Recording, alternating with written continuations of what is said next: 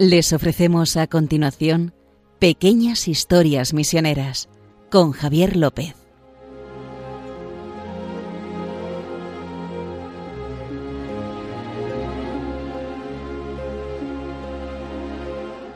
Bueno, estamos aquí otra vez ya, vueltas, ha terminado casi el verano, las vacaciones, ya estamos bueno, aquí. en teoría ya estamos en otoño, Javier.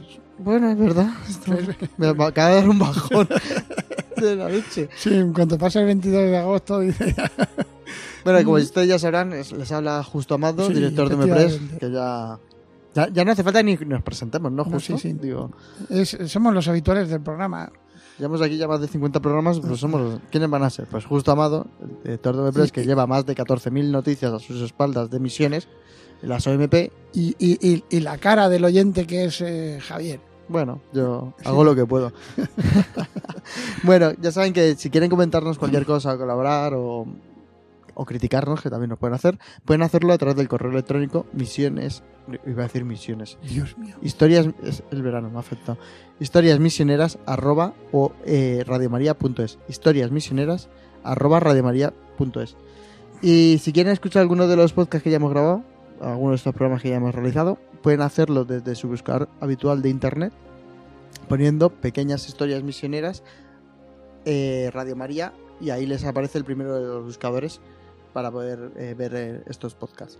Bueno, dicho esto, justo seguimos por Oriente, porque Sí. digo esto porque ya llevamos Sí, sí, porque tres- eh, en el anterior. y en el anterior No, no, pero en el anterior eh, iba de Corea. No sé si se acuerdan que hablamos de un, un sacerdote italiano, un misionero italiano que se llama Vincenzo. Bueno, en realidad King Ha Jong Vincenzo. Que yo le cambié el nombre y le puse otro. Ahora he mejorado mi coreano, ¿sabes? Sí, porque bueno, pues porque encima lo voy a si necesitar. lo porque- tuviera que decir yo. porque me me lo voy a necesitar porque vamos a hablar de una institución y de una persona y de coreanos, ¿no? Eh, que esto hay que remontarse al 11 de septiembre de 1976. Lo que les voy a contar, que no es que sea una cosa del otro mundo, es una anécdota, ocurrió el 11 de septiembre de 1976. Bueno, ¿qué pasó? Pues- Reciente, ¿eh? Sí, eh, aquel día, pues un sacerdote coreano estaba en su parroquia y se llama el padre O.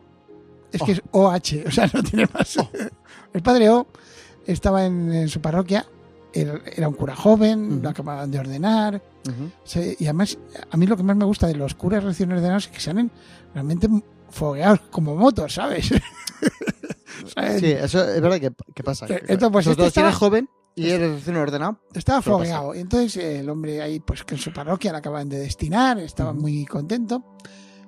Y eh, volvió a ver pasar un mendigo, un señor mayor, muy, muy mayor, un anciano, mendigo que, que se.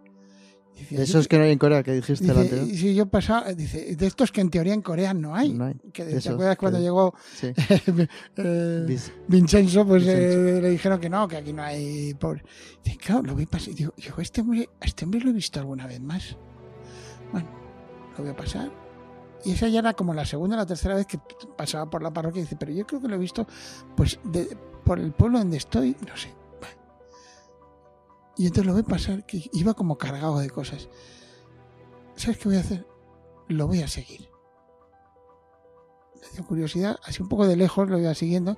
Dice, Pero a ver a dónde vas, porque es que el pueblo está por allá y hacia dónde va eh, no hay nada. O sea que este hombre se pierda por los bosques y tal. Y bueno, pues lo fue siguiendo. El señor se subió una, una montaña, el curita de joven ahí detrás. Y entonces. ¿a dónde irá? Hasta que llega a una cueva. Entra en la cueva y el, el curita detrás el curita coreano, y cuando llega a la cueva ve que había otros 18 mendigos dentro de la cueva. Y además algunos eran tuberculosos, otros ciegos, o sea, algo pero escalofriante, vamos diciendo. Claro, as- así que la gente en Corea no lo vise. Es Sí, verdad sí, que no, no, no, están, estaba- están- están en cuevas. volvemos a lo de antes que, que hablábamos en el programa anterior, Sí, que de que, eh, eh, claro, hasta los... O sea, es una cultura en la que el fracaso está castigado moralmente. Ya, ya. O sea, si tú tienes un, eh, un suspenso en un examen y eres un crío, moralmente te- te- vamos, es un desastre. Y si no eres el primero, por ¿te acuerdas que decíamos que. Pues si, hay- si son 20, pues 19 no serán los primeros, eso Ya. seguro. Pues entonces, y alguno tendrá que ser el, el último. Claro. Entonces, pues eso es muy condenado. Y entonces, y, y el fracaso también en, eh, económico. Ujú. Entonces, esta gente estaba oculta ahí, pero es que encima no se podía mover. Entonces vio que el abuelo Choi Widong, ¿sabes? El, el, el- el mendigo este que había sí. pasado por. Todo lo que había reco- recogido pidiendo, lo iba repartiendo entre los otros 18 personas. Qué bueno. Y lo que le quedó fue lo que comió. O sea, imagínate, un cieguito le dio no sé qué. Entonces, claro, el padre O se quedó Sorprendido. no sorprendido, no, eh, hecho un...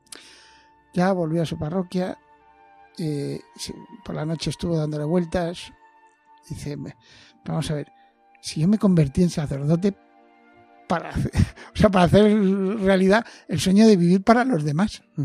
Y este hombre, pues vive una, en la práctica vive una vida de amor, pero insuperable, que yo jamás llegaré a, A realizar. Y entonces, ¿qué hizo el pobre padre O? Pues cogió sus 1.300 wones, la Ujú. moneda coreana, que para que sepan ustedes serían más o menos 3 euros. Claro que todo lo que tenía. Este también. o sea, también era, era pobrecillo. Yo creía que iba a ser un poco más, pero me ha sorprendido hasta. No, no, eh, os dice, vamos, 1300. Esto era como las liras, ¿te acuerdas? Cuando, no sé si ibas a Italia, cuando No, tenía lira, dice, esto vale un millón de liras. Y dice, Dios mío, no sé si llevo dinero. Bueno, pues sí, sí, con 100.000 liras. yo creo que las liras era- no. era un. era- es que valía un montón. Mil liras eran 100 pesetas, pues eso era mitad, un poco más de medio euro, ¿sabes? Mil liras, fíjate. Pues esto era poco más o menos igual. era. Entonces con esos 1.300 guones compró un saco de cemento, se fue a buscar a los mendigos y empezó a construir una casa para ellos, Con un saco de cemento. con un saco de cemento. Así empezó. Y así empezó eh, lo que es- ahora mismo se considera la mayor institución de asistencia a los demás de Corea. ¿Ah, sí? Sí, así con el saco de cemento. Y Ya. los- bueno, a no, no, Y es reciente, ¿eh? sí, porque en 1976, oye, Claro, reciente. empezó con un saco de, de cemento en 1900. Eh, eh, eh, se llama Cotonne. Cotonne. Se llama, eh, ahora fíjate, he mejorado mi coreano, ¿eh? No, desde la última Sí, vez que sí. metí A la mí ni- pata. A mí ni me preguntes. Kot significa flor y tonné significa ciudad, aldea, ¿no? Ujú. Eh, Digas Entonces- lo que digas, me lo voy a querer igual que los oyentes. pues ¿eh? eso, eso es la ciudad de las flores, se llama. Que, que aquello que empezó con la- el saco de cemento, pues lo que hizo fue hacer una ciudad, literalmente, para 3.000 personas. Joder. Para acoger a... O sea, que esto existe. existe, ya, que es real. existe, existe Cotonne, ya que está en, La en la gente, vieja... lo puede, la gente lo puede buscar en Sí, Google. sí, sí, se puede buscar. Sí. Está ubicada en la diócesis de Cheonju. ¿no? Y la, la fundó este padre, eh, este sacerdote que, que te digo que empezó de la nada. Y además es eh, eh, la ciudad vive, esta ciudad vive de unas plantaciones que tiene. He visto que, oye, que tiene unos limones espectaculares. He visto las fotos de los limones y son de, de- para las De un dos buen manos. tamaño, ¿no? Sí, de- de- en plan melón. Plan melón. El limón O sea de que- melón. Me refiero porque, porque eh, eh, también fundó una congregación religiosa. Ah, sí. Sí, sí, sí. O sea, eh, y empezó, pues esto, con el, con el famoso. Pero él, él- era diocesano de la Sí, él era un sacerdote diocesano, coreano. Coreano. Y entonces empezó y, y, y sobre todo lo que quería no era tanto acogerlos, sino que tuvieran una vida. O sea, que nadie eh, eh, se sintiera tan, tan mal como para no poder vivir una vida normal. O sea, No, no importa que te dice, pues es que es tetrapléjico, no pasa nada, aquí te, acogemos. claro. No, pues es que tiene una enfermedad terminal, no pasa nada, aquí te acogemos. ¿Por qué? Porque se llama la ciudad de las flores porque tú, todos los que las personas que acogen son las flores Claro, de esa ciudad. qué bonito. Son las flores de esa ciudad. Me, vamos, cuando lo, me enteré, además eh, el Papa Francisco ha ido al primer seminario que se construyó de Cotonné ¿Ah, sí? fuera de Corea, que se construyó en Filipinas, en Leyte. Cuando estuvo en, la- en su visita a Filipinas, eh, fue a verlo para porque eh, evidentemente es un seminario, pero también tiene centro de acogida para Pero de esta congregación. de, sí, de estos que se llama Cotonné Hermanos y- de Jesús, los eh, la, la rama masculina, y la rama hermanas de Jesús. Ah, vale. O sea que son, son eh, yo no sé si qué tipo de aprobación tienen todavía. Estoy un poco ahí en eso. están todavía los estatutos Eh, aprobándose. no, igual- no, yo creo que puede ser de, de derecho diocesano. Ah, vale. No sé si sabes que las congregaciones primero Explícalo. sí, las congregaciones primero se, eh, eh, eh, son aceptadas por el obispo de alguna manera. Les dan un decreto de aprobación por parte del obispo de la diócesis. Entonces son de derecho diocesano, dependen del obispo Ujú. y el obispo puede suprimirlas Claro. si ve que no es esto.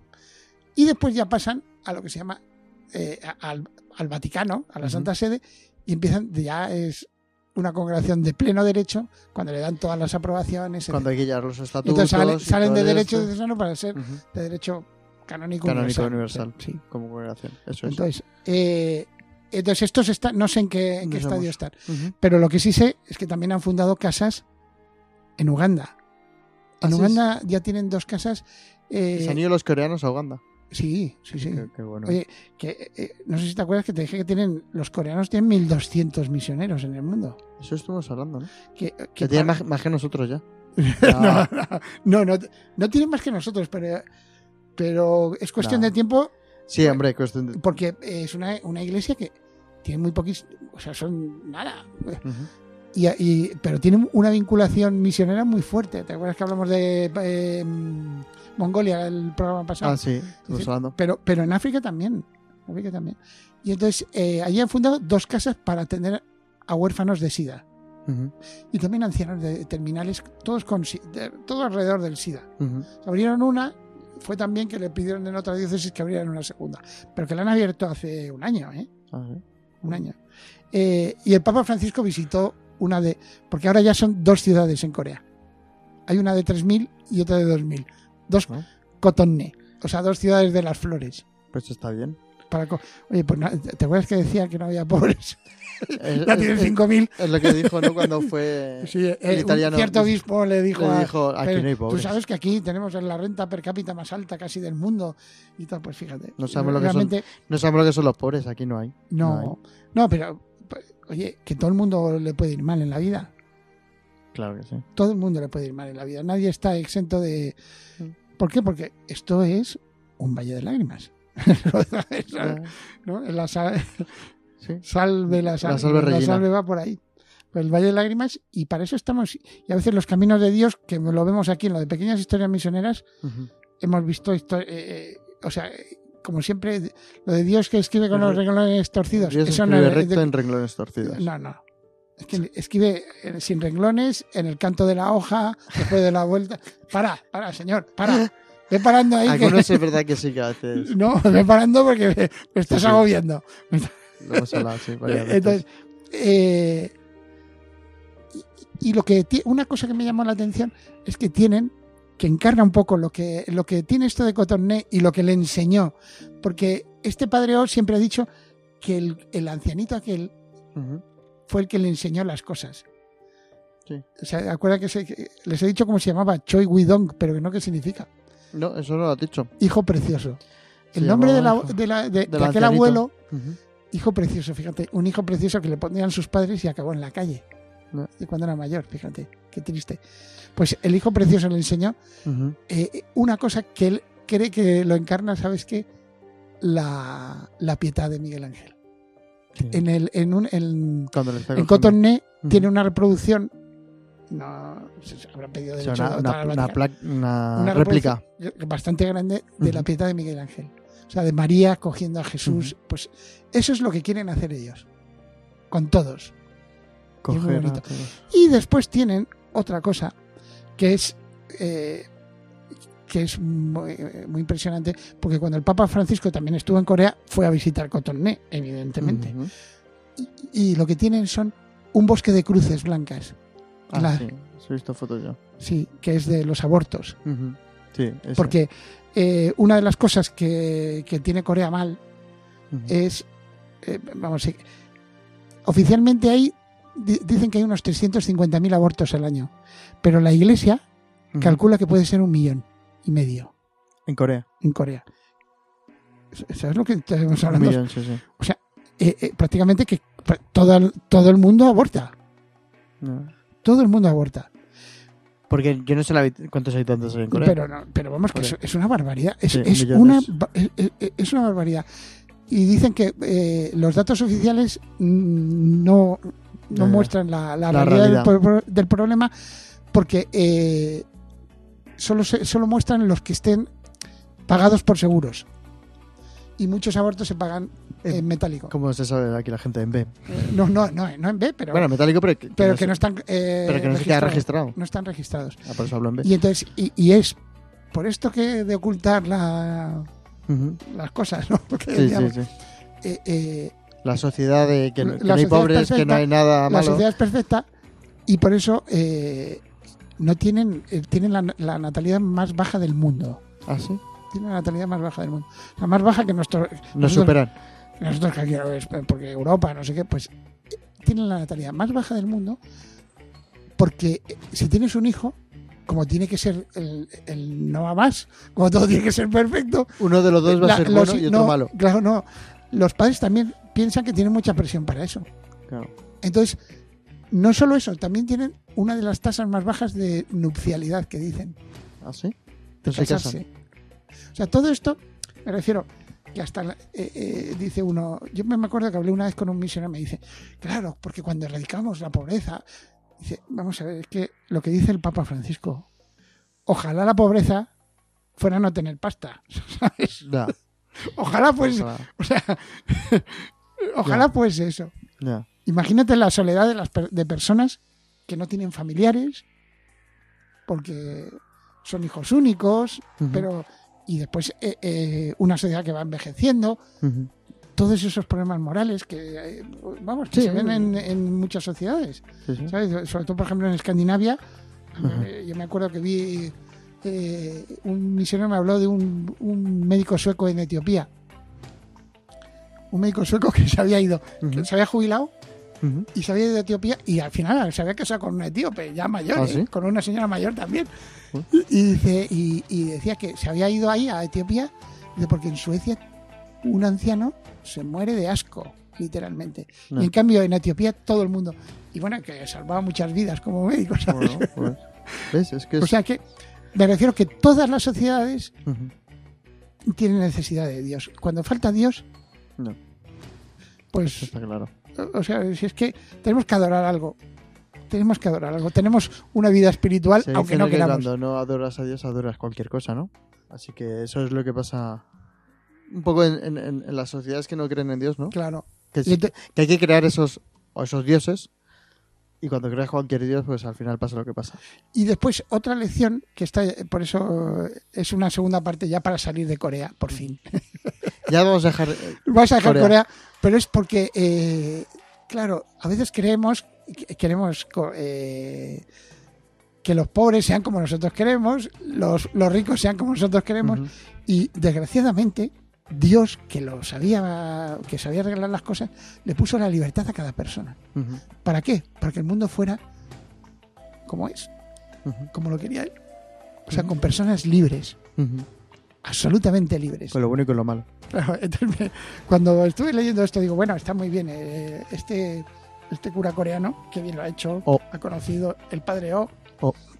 Eh, eh, lo ha hecho muy bien, lo ha hecho muy bien. eh, y mira cómo cuida a los enfermos y todo, todo como parece muy...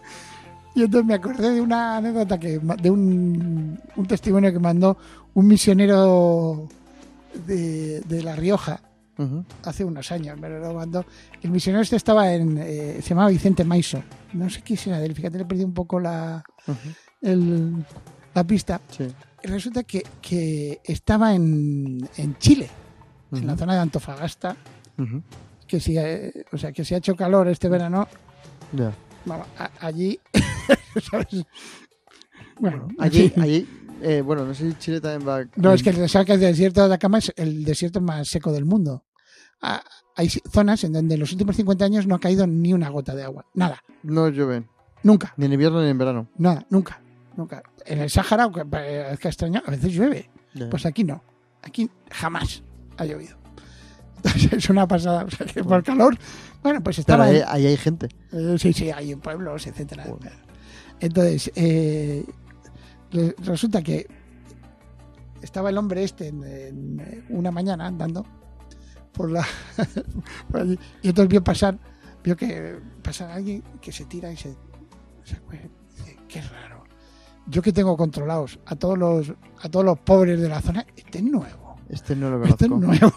se acercó y resulta que había, pues sí, había un señor que, que estaba ahí y decía que, que iba a, a un santuario del Carmen. Dice, es un mendigo, pero voy a un santuario del el, Carmen. en el desierto, dices. No sé dónde sería el santuario del Carmen, pero bueno, el caso es que iba a un santuario del Carmen de peregrino porque la, la Virgen le había, le había cumplido un voto, no sé, yo no, no sé cómo le dijo. Pero claro, dice, este, este hace tiempo que no come. Dice, este, este- entonces dice, dice, oye, pues mira, que hace un poco de frío, así, el frío del desierto, que ya está oscureciendo, ¿por qué no te vienes a mi casa, te preparo de cena? Bueno, lo llevo a casa, eh, estuvieron ahí hablando, eh, pues eh, le dejó, bueno, dice, abrió la nevera y me, me la dejó seca, ¿sabes? Sí, sí, sí. Entonces, bueno, pero etcétera. Y, después veo que te, pues mira, toma ropa, etcétera, y encima si vas a tener que andar, toma tal. Incluso le di un poquito de dinero, ¿no? Y ya se fue. Y entonces, ya cuando se había ido como a las dos horas, dije, dijo, ¿y el reloj? ¿Dónde está el reloj? No era mendigo, no era mendigo, era. dice, bueno, pues encima me ha llevado, me ha llevado el reloj. Y dice, y entonces me, me gustó mucho lo que dijo él, porque cuando se lo dijo a, la, a las parroquianas y a los parroquianos, dijeron, pero padre, usted es tonto, pero tonto, tonto. Le dijeron. Y dice, pero, dice, pero entonces me acordé de San Vicente de Paul. Dice, San Vicente de Paul decía, no debemos estimar a los pobres por su apariencia externa, o su modo de vestir, ni tampoco por sus cualidades personales. Los tenemos que porque son Cristo. Dice, y dice, oye, pues Cristo me ha robado el reloj. no, esto si recuerdan la novela de los miserables. ¿te acuerdas Sí. el obispo al inicio que Sí, sí, sí. Acoge a Jean Valjean. ¿no? Y, y le roba los Le candelabros, sí, le roba sí, la plata todo. y todo. Y cuando vuelven le dicen, no, no, si es tuyo. Sí, es verdad. Te estoy comprando tu alma. Claro. Pues hombre, con el reloj no creo que comprase su alma, Ya, ya. pero, pero bro, mi, que- mi querido Vicente Maiso ah, obró Pobrecillo. santamente. Pero bueno, bien. Sí, obviamente. Oh, ya, eso sí, habrá cambiado de reloj, digo yo. ¿O no? No lo sabemos. bueno, justo, pues muchas gracias. Empezamos bien esta temporada, este mes de septiembre. Y nada, muchas gracias por darnos No, esta pequeña nota misionera. No, y gracias a, a Radio María que nos acoge, Sí. ¿verdad? Por- para poder dar aquí testimonio de, de los misioneros. y de la labor que hacen. Sí. Aunque aquí contamos las cosas más anecdóticas de la misión, porque hay muchas cosas que ya sabemos y contamos en. MP a través de las, noticias que tú escribes. Sí, ¿no? Toda aquí- la comunicación, ¿verdad? Que se Todo hace de los misioneros. Y ya se acerca el Domun y vamos a seguir calentando motores para el Domingo Mundial de las Misiones. Ya Mm. estamos aquí poniendo el motor en marcha. Así que nada, bueno, ya saben que pueden escribirnos a historiasmisioneras@radiomaria.es, historiasmisioneras@radiomaria.es para contarnos los que, lo que ustedes quieran y darnos ánimos si quieren. Y si quieren escuchar alguno de los podcasts que ya hemos realizado, de estos 50 programas que llevamos en Pequeñas Historias Misioneras, en su buscador habitual de internet pueden poner el nombre del programa, Pequeñas Historias Misioneras, y a continuación Radio María, y directamente le llegan al podcast. Y nada, justo a ti decirte que nos vemos dentro de 15 días y a Pues continuar. hasta dentro de 15 días. Pues nos vemos. Hasta luego.